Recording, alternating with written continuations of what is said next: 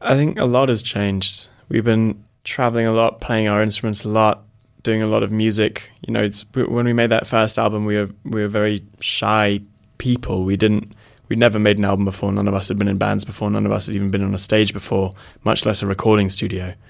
Um, so we were we were very shy, and I think we hid behind kind of cryptic lyrics and um, quite ambient soundscapes, and that whole record was very smooth and maybe a bit over polished because we were a bit nervous, trying to make it sound perfect. And I, th- I think we we just became a bit more comfortable with making music for this this album.